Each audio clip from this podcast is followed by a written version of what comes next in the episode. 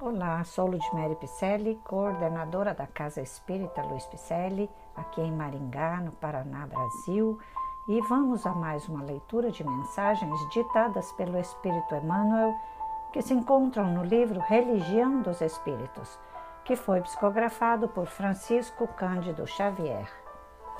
Hoje, o episódio intitula-se Reencarnação e Progresso que é uma reflexão de Emmanuel sobre a questão 196 de O Livro dos Espíritos. Comentando as necessidades da reencarnação, anotemos alguns quadros da natureza. O celeiro é a casa ideal das sementes. Aí se congregam todas em saborosa intimidade e quando semelhante reunião se delonga em demasia, degeneram-se na essência por ação de agentes químicos, tornando-se imprestáveis. Conduzidas, porém, ao replantio, embora padeçam solidão e abandono nas vicissitudes do solo, voltam de novo à glória da vida em forma de verdura e flor, espiga e pão. A gleba de calcário friável é, comumente, o refúgio de numerosos tratos de argila que aí descansam às vezes por séculos, através de lentas modificações sem maior proveito. Entretanto, se trazidos ao clima esfogueante do forno, materializam nobres sonhos do oleiro, atendendo a largas tarefas de utilidade em planos superiores. Além da morte física, pode a alma retemperar-se ao calor de afeições caras condicionada ao campo de afinidades em que se lhe expressam emoções e desejos.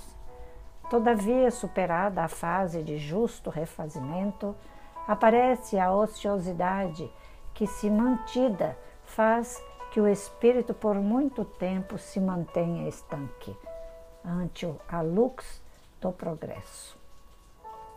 É por isso que a reencarnação se mostra imprescindível e inadiável.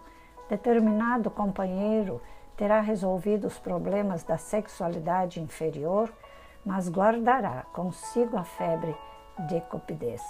Outro sentir-se-á liberado das tentações da usura, entretanto permanecerá em conflito com o vício da inconformação. Alguém terá vencido o hábito da rebeldia sistemática, mas sofrerá em si mesmo o estilete magnético do ciúme. Esse e aquele amigo se revelarão livres dessa praga mental, contudo, sustentam-se ainda algemados à vaidade infantil ou ao orgulho tirânico. E para que essas chagas ocultas sejam extirpadas de nossa alma, é imperioso nos voltemos para o renascimento na arena física onde encontraremos a adversidade naqueles que não pensam por nossas medidas, para que aprendamos a respirar nas dimensões da vida maior. Em nosso presente estágio de evolução, será preciso renascer na Terra ou noutros mundos que se lhe assemelhem, tantas vezes quantas se fizerem necessárias, não somente no resgate dos erros e culpas do pretérito, em louvor da justiça, mas também no aperfeiçoamento de nós mesmos, em obediência ao amor. Toda máquina algo produz vencendo a inércia pela força do movimento, e toda fonte que desistisse de caminhar, com receio de pedra e lodo, nada mais seria que água parada na calmaria do charco. O mundo é assim, nossa escola, a família consanguínea é o grupo estudantil a que pertencemos. O lar é a banca da experiência. Amigos representam explicadores. Adversários desempenham o papel de fiscais. Os parentes difíceis são cadernos de provas. O trabalho espontâneo no bem é o curso da iluminação interior que podemos aproveitar segundo a nossa vontade.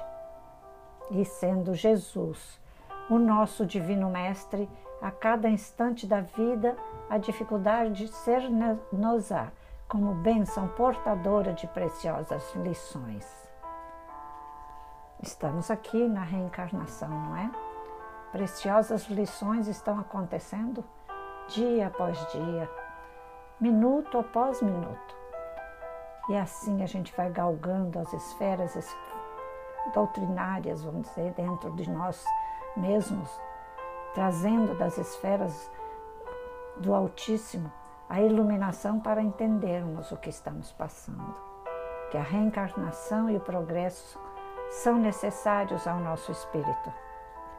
E assim Emmanuel enfatiza que esse livro que ele faz, as análises, é o primeiro livro da codificação kardeciana, que é o livro dos Espíritos, que traz muitos valores morais para que nós caminhemos melhores aqui nesse planeta. E ele foi considerado uma revelação trazida das esferas superiores, mas igualmente é o primeiro marco da religião dos Espíritos, com bases de sabedoria e amor a refletir o Evangelho de nosso Senhor Jesus Cristo. E assim, meus irmãos, minhas irmãs queridas, vamos continuar plantando as sementes, fazendo bem àqueles que nos rodeiam, porque a reencarnação nos permite estar ao lado daqueles a quem nós precisamos estar. A reencarnação é a justiça divina, a qual Jesus encontrou um meio mais fácil de nos ajudar, trazendo-nos de volta para a Terra. E aqui na Terra, ou em outros planetas, vamos galgando essas esferas, melhorando o nosso espírito, sendo mais humanos, mais maleáveis e vamos assim retornando.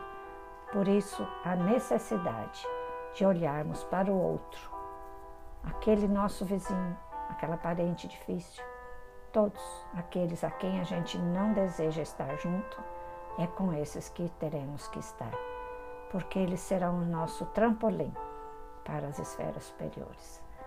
Espero que você esteja gostando dos nossos podcasts. Dê um alô em nossas redes sociais, com o nome Celpe Picelli no Instagram e no Facebook.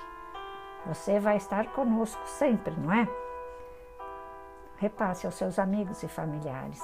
Todos merecemos aprender juntos, ok? Te convido desde já para acessar o nosso site www.celpipicele.com.br. Desculpe, eu errei. Então, repetindo, nosso site www.celpifempicele.com.br.